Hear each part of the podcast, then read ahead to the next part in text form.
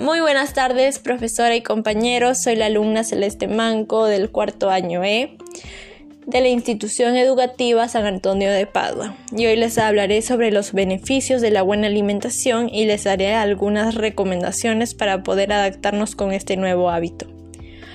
Mi título de mi sesión es Los beneficios de tener una buena alimentación.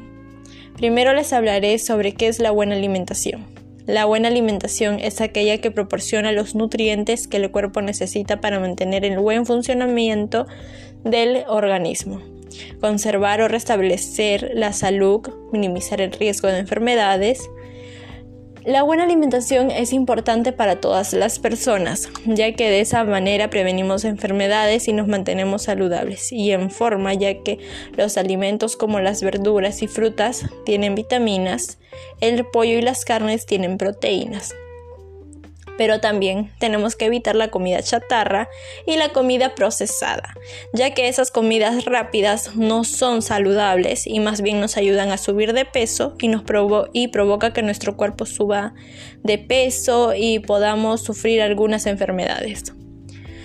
Las enfermedades que nosotros evitamos con la buena alimentación son las enfermedades cardiovasculares, diabetes, osteoporosis, cáncer, Parkinson, anemias, artritis, artritis y el Alzheimer.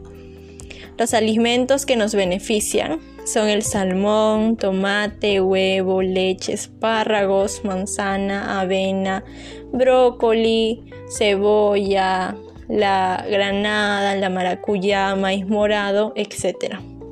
Los alimentos que no debemos de consumir son el pollo frito, las papas fritas, la comida procesada, gaseosas, dulces, helados, bebidas energéticas, carnes embutidas, margarina, alcohol, etc.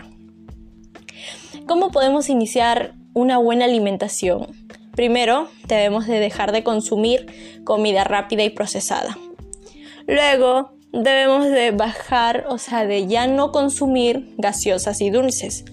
Debemos cambiar nuestra alacena por snacks saludables como verduras y frutas y comenzar a hacer ejercicio y seguir esta rutina diariamente ya que nos beneficiará en nuestra salud.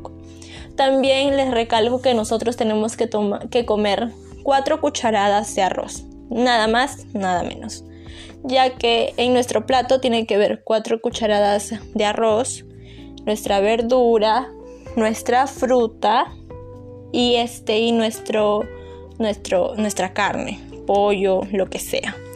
Pero de esa manera nuestro plato es balanceado y más por las verduras. Gracias.